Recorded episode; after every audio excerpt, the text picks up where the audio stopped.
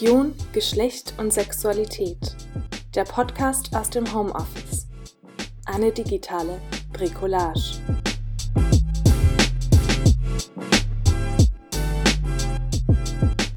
Heute mit einem Vortrag von Dr. Carola Rohloff von der Akademie der Weltreligionen der Universität Hamburg mit dem Titel Geschlecht und Sexualität im Buddhismus und die Wechselwirkung von Gender und Religion in gesellschaftlichen Dialogprozessen.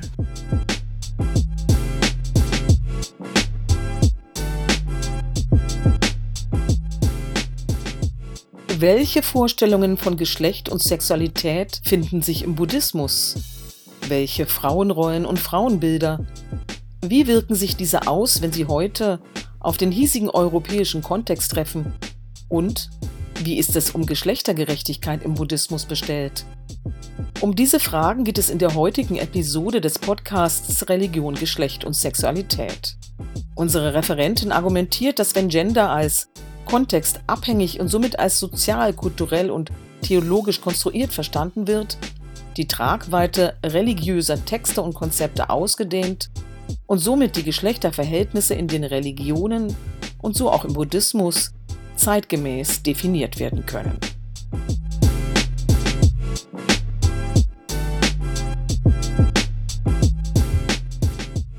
Herzlich willkommen, liebe Zuhörerinnen, in dieser sechsten Episode des Podcasts Religion, Geschlecht und Sexualität. Mein Name ist Almut Barbara Renger und ich bin Professorin am Institut für Religionswissenschaft der Freien Universität Berlin. Heute zu Gast bei uns ist Dr. Carola Rohloff, die Gastprofessorin für Buddhismus an der Akademie der Weltreligionen der Universität Hamburg ist. Bevor Sie Ihren Vortrag hören, stellt sie Ihnen mein Kollege und Mitveranstalter Prof. Dr. Christoph Wulff vom Arbeitsbereich Anthropologie und Erziehung der Freien Universität Berlin kurz vor.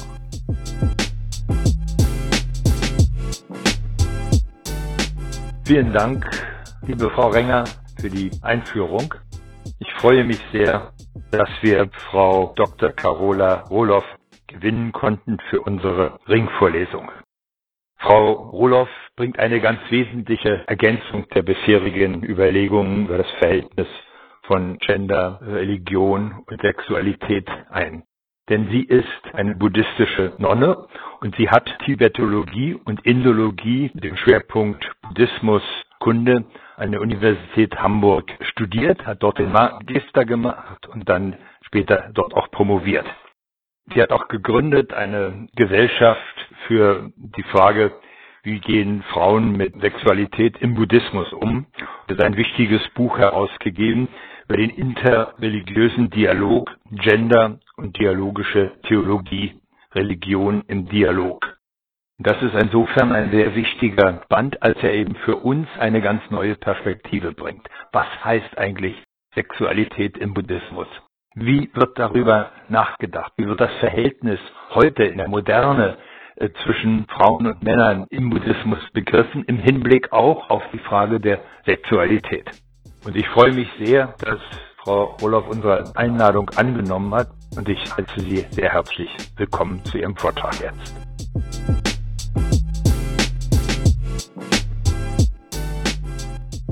Lieben Dank, Christoph Wulff, für diese Einführung unserer heutigen Referentin. Carola Rohloff und ich hatten bereits mehrfach das Vergnügen, bei Veranstaltungen gemeinsam zu sprechen. Zuletzt durfte ich sie 2019 im Herbst als Referentin bei einem Studientag zum Thema Frauen und Religion begrüßen, den ich an der Universität Basel organisiert habe. Ich habe die Gespräche dort wie bei anderen Gelegenheiten stets als bereichernd empfunden und freue mich deshalb sehr, dass wir Sie für die heutige Episode gewinnen konnten. Diese Podcast-Reihe aus den Home Offices aller Beteiligten nur über Aufnahmeanwendungen von Telefonen und Tablets zu gestalten, ist nicht immer ohne Herausforderungen, trotz fehlender Technik, ohne professionelle Mikrofone und Mischpulte ist es uns aber dennoch immer möglich gewesen, alle Gäste und Kolleginnen wie heute abermals Christoph Wulff über Festnetzzuschaltung in die digitale Bricolage einbinden zu können. Auch darüber freue ich mich sehr. Nun übergeben wir jedoch das Wort endlich unserem heutigen Gast. Willkommen, welcome, bienvenue Carola Roloff.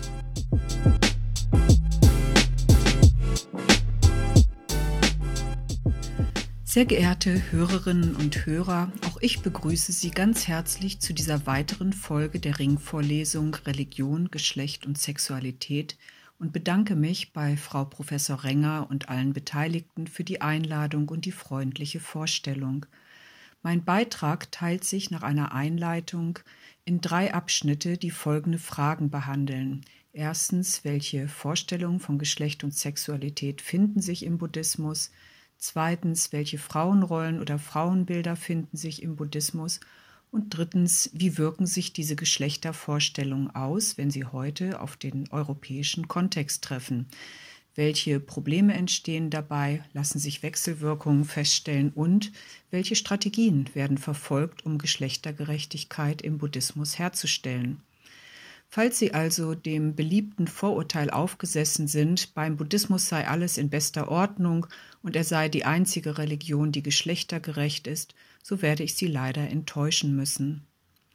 Bevor ich zu der ersten Frage nach den Vorstellungen von Geschlecht und Sexualität im Buddhismus komme, möchte ich zum besseren Verständnis einige grundlegende Dinge vorausschicken. Wichtig ist zu verstehen, dass es den Buddhismus genauso wenig gibt wie das Judentum, das Christentum oder den Islam. Denn der Buddhismus hat sich in seiner zweieinhalbtausendjährigen Geschichte von Indien aus in drei größeren Zeitintervallen über viele andere asiatische Länder ausgebreitet und Eingang in die dort herrschenden Kulturen gefunden. Dabei hat er sich zwar den jeweiligen Kulturen angepasst, zugleich aber hat er diese Kulturen auch verändert und ihnen seinen Stempel aufgedrückt. Deshalb können wir mit ziemlicher Sicherheit davon ausgehen, dass er sich auch in Europa verändern und eine eigene Prägung annehmen wird. Im Gegensatz zu den abrahamitischen Religionen gibt es im Buddhismus nicht einen für alle verbindlichen heiligen Text oder den einen allen gemeinsamen buddhistischen Kanon wie die Tora für das Judentum, die Bibel für das Christentum oder den Koran für den Islam.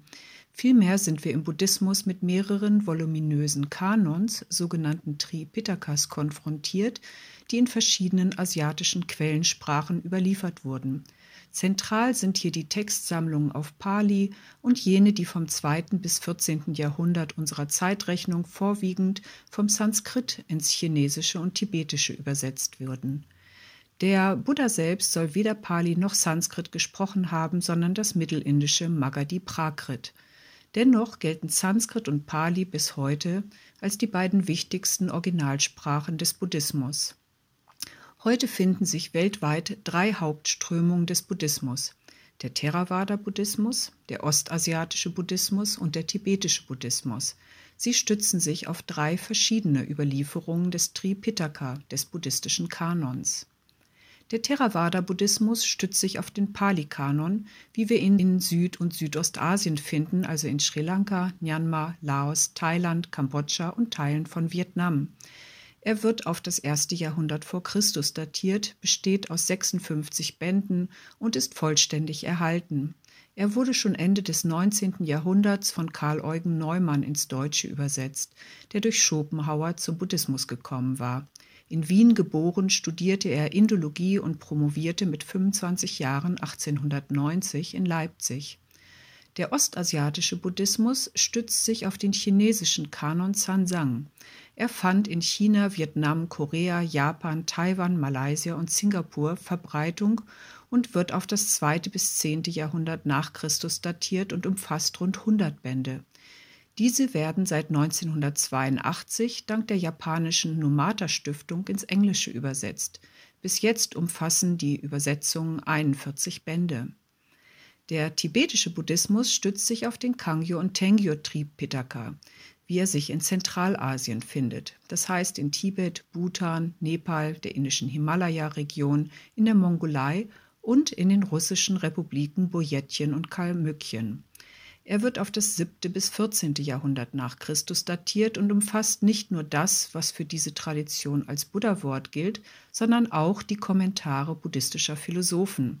die heute gebräuchlichste Edition dieser kanonischen und postkanonischen Texte umfasst 316 Bände mit über 300.000 Seiten. Sie wird auch als Derge-Edition bezeichnet, nach der berühmten Druckerei in Osttibet.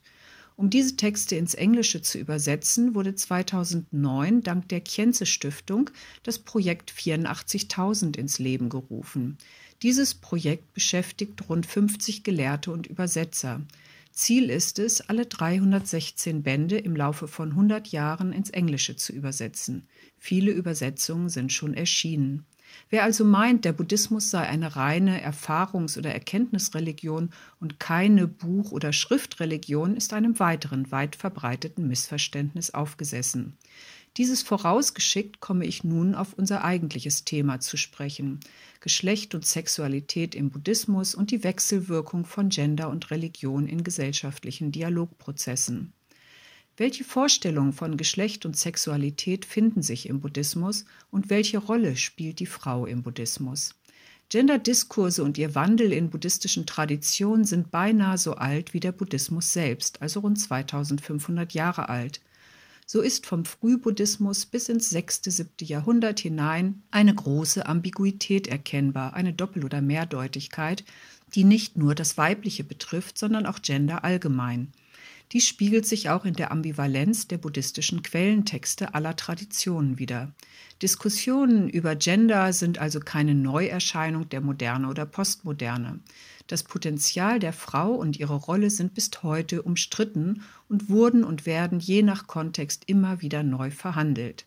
Der Vorteil ist, gerade die Widersprüchlichkeit der Quellentexte schafft ein Spannungsfeld, das es Buddhistinnen und Buddhisten ermöglicht, das Geschlechterverhältnis, den Status quo immer wieder aufs Neue zu hinterfragen und weiter zu verhandeln. Und das wiederum bedeutet, Machtstrukturen verändern sich. Allgemein kennt der Buddhismus vier physische Geschlechter. Doch gesellschaftlich hat sich auch hier vorrangig ein binäres Verständnis von Geschlecht durchgesetzt. Postkanonische Texte aus dem 5. Jahrhundert nehmen eine Einteilung in weibliches Geschlecht und männliches Geschlecht vor. Ich erspare Ihnen die Sanskrit-Fachbegriffe, damit Sie mir leichter folgen können. Wörtlich spricht man von der physischen Kraft oder dem physischen Faktor Mann und der physischen Kraft oder dem physischen Faktor Frau. Gemeint sind damit die männlichen und weiblichen Geschlechtsorgane. Aufgrund dieser werden die Lebewesen in die beiden Kategorien männlich und weiblich eingeteilt. In den alten Texten heißt es, die Unterschiede finden ihren Ausdruck in der körperlichen Form, der Stimme und der Art des Seins. Ein Kommentar von Buddhaghosa aus dem 4. und 5. Jahrhundert erklärt zu der Art des Seins, dass Spiele von Jungen andere seien als die von Mädchen. Hier fließt also bereits eine soziale oder theologische Konstruktion von Geschlecht ein, als hätten Mann und Frau einen unterschiedlichen Wesenskern, seien von unterschiedlicher Natur. An anderer Stelle im Vinaya, dem buddhistischen Ordensrecht für Mönche und Nonnen, einer frühbuddhistischen Textgattung, findet sich in den Überlieferungen aller drei Hauptströmungen des Buddhismus die Erwähnung von zwei weiteren physischen Geschlechtern, Erstens asexuell. Gemeint ist, dass die Person von Geburt an ohne äußerlich sichtbare Geschlechtsorgane ist und mit beiden Geschlechtsorganen geboren. Von daher ist Intersexualität dem Buddhismus nicht fremd. Wie man allerdings im Buddhismus mit diesen Geschlechtern im Laufe der Zeit umgegangen ist und wie man heute damit umgeht, ist eine andere Frage.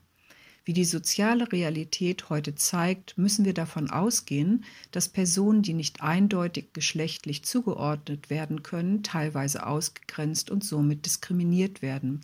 Denn die buddhistische Gemeinde ist vielfältig. Sie besteht aus den vier Gruppierungen oder Jüngerschaften Mönche, Nonnen, männliche Laien und weibliche Laien. Auf Sanskrit Bhikshu, Bhikshuni, Upasaka und Upasika. Und mit dieser Gruppierung geht eine Hierarchisierung von Geschlecht einher und damit eine Form von Geschlechtersegregation. In Bezug auf das Heilsziel gibt es jedoch keinen Unterschied zwischen Mann und Frau. Hier sprechen wir von soteriologischer Inklusion. Gemeint ist damit im Hinblick auf die Erlösung oder die Befreiung von allen Leiden wird die Frau mitgedacht und aktiv einbezogen. Sie kann also ebenso wie der Mann Ahatschaft erlangen, das heißt den Zustand eines erwachten Heiligen, in anderen Worten Nirvana, das Aufhören oder Erlöschen des Leidens. Erlischt die Begierde bzw. erlöschen die drei Geistesgifte Gier, Hass und Verblendung, erlischt auch das Leiden und man erlangt die Befreiung, Sanskrit Moksha. Dieses Ziel streben langfristig alle Buddhisten an, egal ob Frau oder Mann. Anders als bei den hinduistischen Brahmanen können Frauen im Buddhismus auch Priesterinnen werden. Und damit komme ich zu meinem zweiten Punkt. Welche Frauenrollen oder Frauenbilder finden sich im Buddhismus? Die erste buddhistische Feministin, die wir in den kanonischen Texten aller Traditionen finden, ist Mahaprajapati Gautami, die Pflegemutter des Buddha. Sie war vermutlich weltweit die erste Frau, die ordiniert wurde. Unter Ordination verstehe ich hier die höchste Weihe, Upasampada, also die Ordination zur vollordinierten Nonne, Sanskrit Bhikshuni, Pali Bhikkhuni. Die betreffende Textpassage berichtet, dass Mahaprajapati, Tante und Stiefmutter des Buddha, mit ihn mit einem Gefolge von 500 Frauen aufsucht und nachdrücklich um Aufnahme in den Orden bittet. Zunächst lehnt der Buddha ab, doch auf Bitten seines Schülers Ananda, der sich zum Fürsprecher der Frauen macht, willigt er schließlich ein. Allerdings stellt der Buddha die Bedingung, dass Mahaprajapati acht gewichtige Regeln akzeptiert. Eine dieser Regeln besagt, dass eine Nonne, auch wenn sie schon vor hundert Jahren die Weihe erhalten hat, einen Mönch, selbst wenn dieser erst seit einem Tag ordiniert ist, ehrerbietig zu grüßen hat. Die Mönche stehen also eindeutig über den Nonnen. Wir haben es hier mit einer Form des institutionellen oder institutionalisierten Androzentrismus zu tun. Institutionell rückt der Mann den Mann ins Zentrum des Denkens. Er wird zum Maßstab und zur Norm und hat somit auch die höchste Entscheidungsgewalt in allen religiösen Angelegenheiten. Bereits zu Lebzeiten des Buddha stellten buddhistische Frauen diese geschlechtsspezifische Hierarchie und Unterordnung der Frau in Frage. Mahaprajapati schlug vor, dass Mönche und Nonnen unabhängig vom Geschlecht einander gegenseitig Respekt zeigen sollten. Der Buddha lehnte ihren Appell ab und machte somit ein Zugeständnis an die damaligen Erwartungen der indischen Gesellschaft, nämlich, dass Frauen immer unter männliche Autorität gestellt werden müssen. Man spricht aber nicht von Autorität, sondern von Schutz der Frau. De facto führte diese Regelung dazu, dass es in der Gesellschaft schon bald als verdienstreicher gilt, also besseres Karma einbringt, Spenden an Mönche statt an Nonnen zu geben.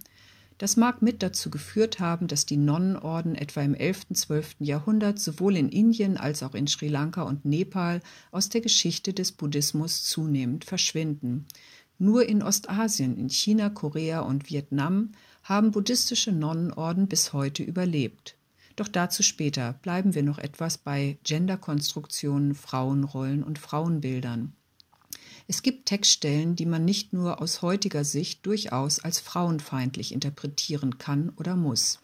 An solchen Stellen wird die Frau zum Beispiel als Objekt der Begierde im Sinne der bösen Verführerin dargestellt, die züchtige Männer ja beinahe gegen deren Willen zur Unzucht verführt so macht man sich in der buddhistischen Meditation nicht nur die Vergänglichkeit des eigenen Körpers bewusst, sondern auch die Vergänglichkeit derjenigen Objekte, an die man anhaftet, die man begehrt. Als stärkste Begierde zählt die sexuelle Begierde.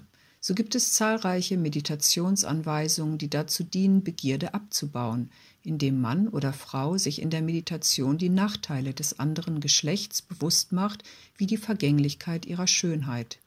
Hier geht es also um die Ebene der individuellen Geistesschulung und nicht um die institutionelle Ebene.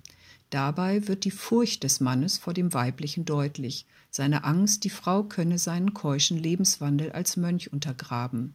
Buddhistische Mönche und Nonnen nehmen ebenso wie katholische Mönche und Nonnen ein Keuschheitsgelübde. Viele Texte wurden vorrangig von Mönchen für Mönche geschrieben. Anstatt zu erkennen, dass die Ursache für die Begierde im eigenen Geist liegt, wird die Ursache im Objekt der Begierde bei der Frau gesucht. Wir sprechen hier von asketischer Misogynie. An anderer Stelle werden Frauen auch als unkontrolliert, missgünstig, raffgierig und dumm dargestellt.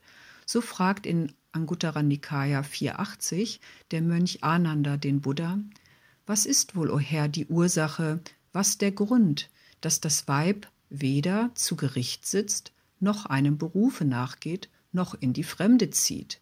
Darauf erwidert der Buddha, leicht reizbar aneinander ist das Weib, eifersüchtig aneinander ist das Weib, geizig aneinander ist das Weib, unverständig aneinander ist das Weib.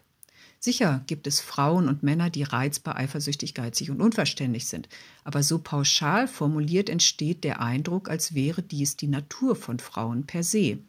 Des Weiteren finden sich Texte, wo eine Wiedergeburt als Mann als besser erachtet wird als die Wiedergeburt als Frau. Und das, obwohl der Buddha selbst in einem anderen Kontext betont hat, dass es nicht ausschlaggebend sei, als wer oder was man geboren wird. Ausschlaggebend sei, wie man sich entsprechend der buddhistischen Lehre verhält, wie man praktiziert. So kann man dem einen Ausspruch des Buddha stets einen anderen gegenüberstellen, der genau das Gegenteil besagt. Vorurteile gegen Frauen wurden schon zu Buddhas Zeiten dekonstruiert. Es finden sich in allen Texten also nicht nur Genderkonstruktionen, sondern interessanterweise auch Gender-Dekonstruktionen. Mehrere Textstellen entlarven die binäre Unterscheidung von Mann und Frau als weltlich, diesseits gewandt. Wer die höchste, die letzte Wahrheit schaut, steht über solchen Unterscheidungen. So zum Beispiel im frühbuddhistischen Pali-Kanon die Geschichte der Nonne Soma. Soma hat sich am Fuß eines Baumes zur Meditation niedergelassen. Mara, der Böse, versucht ihr einzureden, dass Frauen dumm sind, wörtlich nur einen Zwei-Finger-Verstand haben. Doch Soma verjagt Mara, indem sie sinngemäß erwidert, Mara könne nur denen schaden, die denken, dass sie Frau sind, Mann sind oder überhaupt etwas sind doch letztlich sei alles Existierende leer von solch einem inhärenten Wesenskern. Dies hatte Soma erkannt und war damit Mara dem Bösen überlegen. Er konnte ihr nicht mehr schaden. Wichtig aber ist dabei zu bedenken, dass solche Dekonstruktionen auf der Ebene der konventionellen Wahrheit, also im Alltag, auch zu Missbrauch führen können. Es gibt Belege dafür, dass nicht nur in Asien, sondern auch in Europa Mönche buddhistischen Frauen vorwarfen, dass sie dem dualen binären Denken und somit dem weltlichen Denken verhaftet seien, wenn sie auf Geschlechterungerechtigkeit hinweisen. Sie hätten nicht erkannt, dass es doch darum gehe, solche Unterschiede zu überwinden. Eine Art Fortsetzung der Erzählung der Nonne Soma findet sich rund tausend Jahre später in verstärkter Form in einem buddhistischen Tantra. Hier können wir von einem Paradigmenwechsel in der Betrachtungsweise der Frau sprechen, denn sie wird als vom Mann verschieden und dennoch als gleichermaßen wertvoll und spirituell begabt erachtet. Es geht um Tara, die Befreierin. Sie ist ein weiblicher Buddha und hat den Titel Bhagavati, die Erhabene. Dieses Tantra ist auf das 6. 7. Jahrhundert zu datieren. Es wird nur in der tibetischen und teils in der ostasiatischen Tradition des Buddhismus als authentische Buddha-Lehre anerkannt. Nach Überzeugung der Gläubigen in diesen Traditionen hat der Buddha Tantras nur im Geheimen gelehrt, weil die Mehrheit der Menschen noch nicht reif dafür war. Es handelt sich also um esoterische Lehren. Eines dieser späten Tantras ist das Tara-Tantra. Hier erlangt eine Frau vollkommene Buddhaschaft. Tara bedeutet Retterin, Erlöserin, Befreierin. Tara ist also ein weiblicher Buddha. Sie wird zugleich als liebende Mutter und als Heldin dargestellt. Das Tara-Tantra ist herausragend, weil es endgültig mit dem Vorurteil aufräumt, man könne nur als Mann die vollkommene Buddhaschaft erlangen. Die Legende sagt, in einem früheren Leben, bevor Tara zum Buddha wurde, war sie eine Prinzessin namens Mond der Weisheit. Sie zeichnete sich durch großes Mitgefühl und Vertrauen aus und hatte vor einem früheren Buddha das Gelöbnis abgelegt, zum Wohle aller Wesen die Buddhaschaft zu erreichen. Einige Mönche rieten ihr, das viele gute Karma, das sie durch ihre intensive Praxis angesammelt hat, einer männlichen Wiedergeburt zu widmen. Doch sie antwortet, die Bezeichnung Mann oder Frau hat keine Essenz, sondern führt die verblendete Welt irre dann legt sie das Gelöbnis ab, dass sie bis zur Erlangung der Buddhaschaft nur noch im Körper einer Frau wirken will. Das waren einige wenige Beispiele für Genderkonstruktionen und Genderdekonstruktionen, sehr vereinfacht dargestellt. Eine systematische, wissenschaftliche und traditionsübergreifende Studie zur Gender-Thematik durch alle buddhistischen Texte gibt es leider noch nicht. Aber es wird deutlich, dass Gender nicht nur sozial, sondern auch kulturell und theologisch konstruiert und dekonstruiert wird. Wichtig ist zu verstehen, auch wenn es viele Texte gibt, die Frauen spirituell große Inspiration geben können und auch wenn sich Geschlechtergerechtigkeit theologisch rekonstruieren lässt, sieht die soziale Realität anders aus. Bis heute sind Frauen in buddhistischen Gesellschaften den Männern nicht gleichgestellt auch wenn es durchaus immer wieder einige herausragende Frauen gibt, teils auch in Führungspositionen. Doch an der Spitze aller buddhistischen Traditionen stehen seit Jahrhunderten fast ausnahmslos Männer, Mönche und auch Laien. Frauen stehen manchmal an der Spitze einer bestimmten Überlieferungslinie, sei es als Zen-Patriarchin oder wie die Nonne Palmo als Begründerin eines Fastenrituals zur Entwicklung des großen Mitgefühls der Barmherzigkeit, doch wir finden sie nicht als Oberhäupter der buddhistischen Traditionen. In Tibet gab es im 15. Jahrhundert eine Nonne Samding Dorje Pakmo, die einem Mönchskloster vorstand. Sie war eine führende Persönlichkeit der sogenannten Bodong-Tradition, aber nicht deren Oberhaupt. Generell lässt sich für den Buddhismus sagen, dass eine prinzipielle Unterordnung der Frau unter den Mann nicht vorgesehen ist, wohl aber, wie schon erwähnt, der Nonne unter den Mönch und der Ehefrau unter den Ehemann. Andererseits konnte sich schon zu Buddhas Zeiten ein männlicher Laie nicht nur vor einem Mönch, sondern auch vor einer Nonne verneigen, eine bis heute in Indien übliche Respekterweisung. Selbst manche indische Könige hatten Nonnen als ihre Ratgeberinnen und Lehrerinnen. Frauen treten in den buddhistischen Erzählungen in der Familie als Tochter, Ehefrau, Mutter, Schwiegertochter oder Großmutter auf, Sie können einfache Laienfrauen sein oder aber buddhistische Lehrerinnen, Nonnen oder Yoginis. Das heißt, Frauen können wählen zwischen einem Leben in Partnerschaft, dann meist auch als Mutter, einem zölibatären Leben als Nonne in einer weiblichen Ordensgemeinschaft oder einem Leben als Yogini, die sich oft für viele Jahre allein zur Meditation in einer Einsiedelei zurückzieht. Und damit komme ich zu meinem dritten und letzten Punkt. Wie wirken sich diese Geschlechtervorstellungen aus, wenn sie heute auf den europäischen Kontext treffen? Welche Probleme entstehen dabei? Lassen sich Wechselwirkungen feststellen und welche Strategien werden verfolgt, um Geschlechtergerechtigkeit im Buddhismus herzustellen? Als der Buddhismus begann, sich verstärkt in den 1960er, 70er Jahren in den Westen zu verbreiten, fiel auf, dass in den buddhistischen Zentren die Zahl der weiblichen BesucherInnen weit höher war als die der männlichen. Doch die Lehrenden, die buddhistischen Meister, waren überwiegend männlich. Berühmte buddhistische Lehrer wie seine Heiligkeit der Dalai Lama wurden bei fast jedem öffentlichen Vortrag gefragt, wie es denn im Buddhismus um die Frauen bestellt sei und warum es, anders als im ostasiatischen Buddhismus, im tibetischen und im Theravada-Buddhismus keine vollordinierten Nonnen gebe. Der Grund dafür ist, in diesen beiden der drei heute noch lebendigen Ordens- bzw. Vinaya-Traditionen gilt die Ordinationslinie für Frauen als unterbrochen und der Nonnenorden somit als ausgestorben. Das mag einer von mehreren Gründen sein, warum im Westen, anders als in Asien und auch in den Gruppierungen des ethnischen Buddhismus, der Orden hierzulande als zentrale Institution buddhistischen Lebens zunehmend an Einfluss verliert. Mönche und Nonnen haben in asiatischen Gemeinschaften bis heute Vorbildcharakter und werden von Gläubigen sehr verehrt. Das hat zur Folge, dass wenn Frauen in der Religion nicht gleichberechtigt behandelt werden, sich die Menschen entweder von ihr abwenden oder nicht selten die Frau als minderwertig erachten. Das lässt sich durch diverse Beispiele belegen, und es liegen auch schon einzelne wissenschaftliche Studien dazu vor. Andererseits gibt es beeindruckende Gegenbeispiele. Insbesondere in den USA finden wir heute einige sehr berühmte westliche buddhistische Lehrerinnen und Autorinnen. In Europa kann der Buddhismus sein volles Potenzial nur entfalten, so zumindest meine These, wenn er die Ideale der europäischen Aufklärung berücksichtigt, einer Geistesströmung, die auf der Achtung der Menschenwürde und der Gleichheit aller Menschen beruht. Jede Form der Diskriminierung wird letztlich als ungerecht empfunden.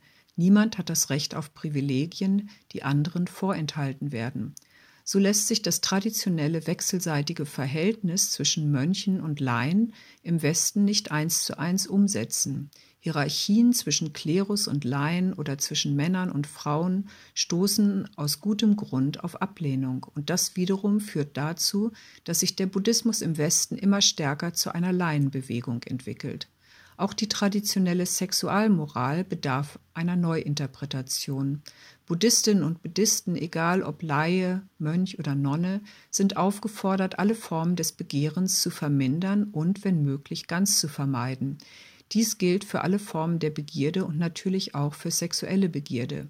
Mönche und Nonnen verpflichten sich daher zu völligen Enthaltsamkeit und leben im Zölibat. Eine der fünf Regeln für buddhistische Laien beinhaltet, Abstand zu nehmen von sexuellem Fehlverhalten. Doch was in puncto Sexualität angemessen ist, ist in den Schriften kein wichtiges Thema, und die verschiedenen buddhistischen Traditionen haben es in Anlehnung an die herrschende Sexualmoral unterschiedlich ausgelegt. Als sexuelles Fehlverhalten gelten Ehebruch, Verkehr mit Mädchen, die noch unter der Obhut ihrer Eltern stehen, mit Frauen, die anderen Partnern versprochen sind und mit Personen, die nicht frei über sich verfügen können. Der Dalai Lama verweist für den tibetischen Buddhismus auf eine zentrale buddhistische Quelle, wonach die unrichtige Zeit zu vermeiden ist, wie etwa die Zeit der Mensis der Frau.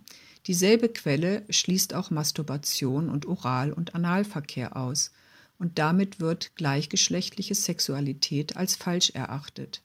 Entsprechend heißt es auf der Website der Bundeszentrale für politische Bildung, der Buddha selbst hat sich nicht explizit zu gleichgeschlechtlichen Handlungen geäußert, für buddhistische Mönche und Nonnen gelten strengere Regeln als für Laien und der Dalai Lama sieht in der Homosexualität eine Form sexuellen Fehlverhaltens.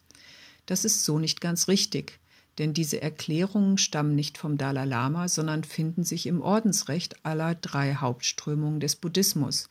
Doch hier beziehen sie sich vorrangig auf Mönche und Nonnen und gelten nicht für Laien. Erst später, ab etwa dem 5. Jahrhundert, werden diese Regelungen auch auf Laien bezogen. Heutzutage müssen in einer buddhistischen Sexualmoral das Nichtverletzen und der gegenseitige Respekt füreinander oberste Priorität haben. Jegliche Form von sexueller Gewalt ist aus der Sicht buddhistischer Ethik abzulehnen. Tiefe, selbstlose Liebe und Respekt für den anderen müssen nicht auf heterosexuelle Paare oder Verheiratete beschränkt sein. Jede Art von sexuellen und erotischen Handlungen sollte auf der Freiheit und der Zustimmung der Beteiligten beruhen. Sex zwischen Abhängigen ist moralisch abzulehnen, da Abhängigkeit keine wirklich freie Entscheidung möglich macht. In Europa sind die Gleichstellung von Frau und Mann, die Abkopplung des Sexualaktes vom Ehestand und die Legalisierung von Homosexualität Merkmal einer zeitgemäßen Sexualmoral. An diesen Erfolgen sollte sich auch eine moderne buddhistische Sexualmoral orientieren. Taiwan war im Mai 2019 das erste Land Asiens, in dem die gleichgeschlechtliche Ehe legitimiert wurde. Federführend war hier die buddhistische Nonne Chao Wei-shi, die Teil des sozial engagierten Buddhismus ist, also sozusagen buddhistische Befreiungstheologin. Sie ist zu einer führenden Stimme für den Buddhismus weltweit geworden, insbesondere wenn es um die Gleichstellung der Frau und von LGBTQIs geht. Sie setzt sich auch stark für die Gleichstellung buddhistischer Nonnen ein.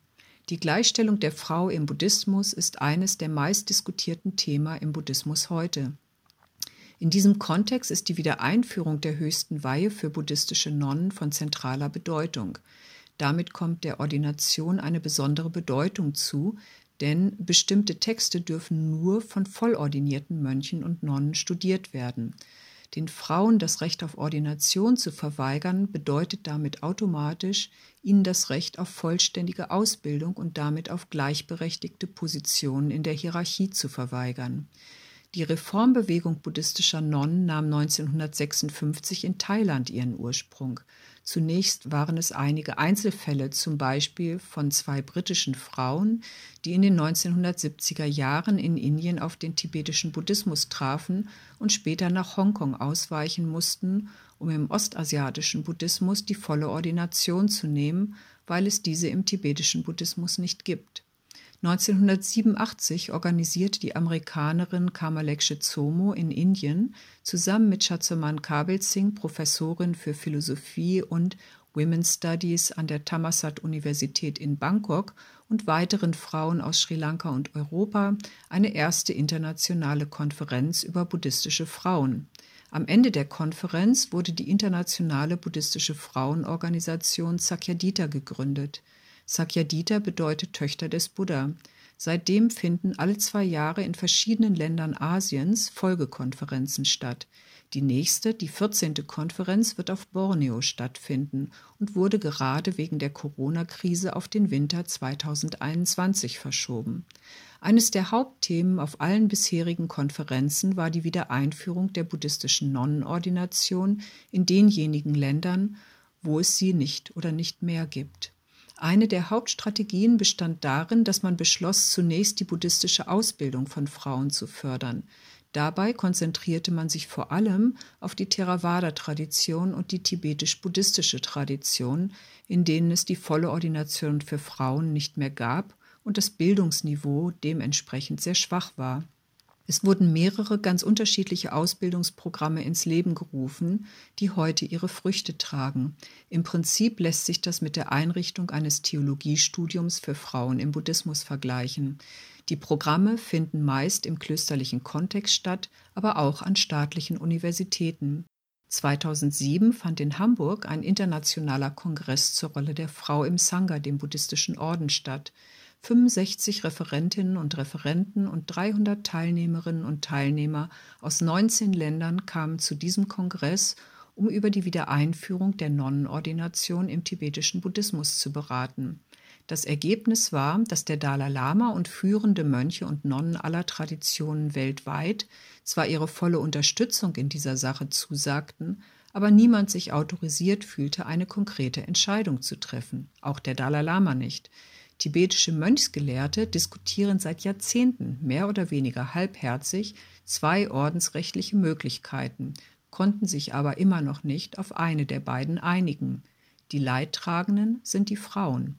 Das führt uns zu der Frage, wie stark sind die patriarchalen Strukturen und welche Strategien bieten sich an, sich diesen Strukturen zu entziehen bzw. sie auszuhebeln. Das möchte ich abschließend an einem Beispiel aus Thailand deutlich machen. In Thailand ist die volle Ordination von Nonnen seit 1928 offiziell verboten. Dem steht das nationale Recht der Religionsfreiheit entgegen.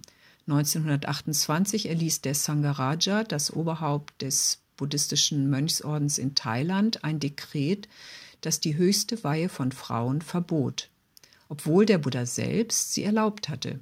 Mittlerweile gibt es dennoch 100 Bhikkhunis in über 20 Provinzen des Landes. Sie haben die Ordination im Ausland in Sri Lanka genommen, wo diese ab 1988 wieder eingeführt wurde. Dennoch behauptet der oberste Sangha-Rat, die Linie der Theravada-Nonnen sei ausgestorben. Um das Dekret von 1928 zu umgehen, lud die Professorin Chazoman Kabel Singh, inzwischen emeritiert und in Sri Lanka zur Nonne geweiht, Ende 2014 führende Mönche aus Sri Lanka ein, um mit deren Hilfe die erste Bhikkhuni-Ordination in Thailand durchzuführen. Der Protest des Sangaraja von Thailand ließ nicht lange auf sich warten. Am 11. Dezember 2014 forderte er den thailändischen Außenminister öffentlich auf, dafür zu sorgen, dass künftig Mönche, die nach Thailand kommen, vorher ihn um Erlaubnis bitten. Der Außenminister erwiderte, der Sangaraja bringe ihn damit in Verlegenheit, denn es gebe ja in Thailand Religionsfreiheit. In der Folge setzen sich thailändische Juristen dafür ein, dass den Nonnen die gleichen Rechte wie den Mönchen zugesprochen werden. Interessant ist, dass sie sich hierbei auf den Schutz von Minoritäten berufen. Also obwohl 98 Prozent der Bevölkerung Buddhisten sind, gelten diese buddhistischen Nonnen nun als religiöse Minorität im eigenen Land, die es staatlicherseits zu schützen gilt. Die Mönche haben damit keine Macht mehr über sie. Das hat Vorteile, aber auch Nachteile, denn eigentlich fühlen sich die Nonnen ja derselben Theravada-Tradition zugehörig wie die Mönche. Aber eine sozialrechtliche Absicherung der Nonnen und ihrer Klöster ist nur so möglich, weil ihnen von buddhistischer Seite institutionell die Unterstützung versagt wird. Das macht deutlich, dass es an der Zeit ist, über die aktive Religionsfreiheit von Frauen zu sprechen. Ich denke, dass es im europäischen Kontext möglich sein muss, dass Frauen in jeder von ihnen gewählten Religion ein Recht auf Gleichbehandlung haben. Wenn Gender als kontextabhängig und somit als sozial, kulturell und theologisch konstruiert verstanden wird, dann kann die Tragweite religiöser Texte und Konzepte ausgedehnt werden und dann können die Geschlechterverhältnisse in den Religionen neu verhandelt und zeitgemäß definiert werden. Hier könnte es sinnvoll sein, dass sich Menschen verschiedener Religionen zusammenschließen, um dieses Ziel gemeinsam zu verfolgen. Erste Bestrebungen dafür gibt es seit einigen Jahren in der INGO-Konferenz des Europarates. Die Europäische Menschenrechtskonvention Artikel 14 verbietet jede Form von Diskriminierung. Geschlechtergerechtigkeit darf nicht aus religiösen oder kulturellen Gründen relativiert werden. Es ist noch ein weiter Weg, aber die ersten Schritte sind gemacht. Wenn sich der Kontext ändert, verändern sich auch Traditionen. Das ist die Natur der Dinge. Alles Bedingte ist unbeständig, hat der Buddha gelehrt. Alles, was aus Ursachen entsteht, verändert sich in jedem Moment, so auch der Buddhismus selbst in seiner 2500-jährigen Geschichte. Ich danke Ihnen für Ihre Aufmerksamkeit.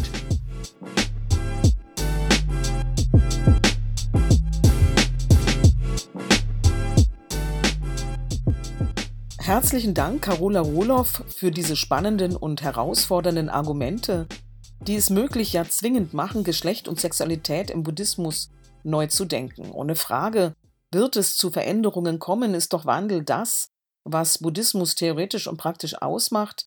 Was sich freilich, denke ich, wo, wie durchsetzen wird, ist ungewiss, wenn es auch gewagte Prognosen gibt, wie die Entwicklungen in Sachen Nonnenordination und Geschlechtergerechtigkeit im Buddhismus weiter verlaufen, haben wir es doch mit fortdauernden Prozessen zu tun, deren Ende offen ist.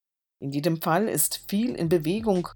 Großen Dank, Carola Rohloff, für Bericht und Plädoyer.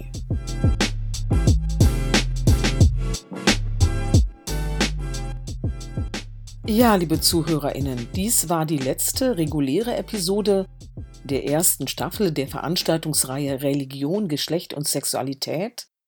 Ich möchte Sie ermutigen, die Inhalte der heutigen Folge mit in Ihre eigenen Überlegungen zu Geschlechterdiskursen im Buddhismus hineinzunehmen und Diskussionen rund um die Thematik weiterzuführen.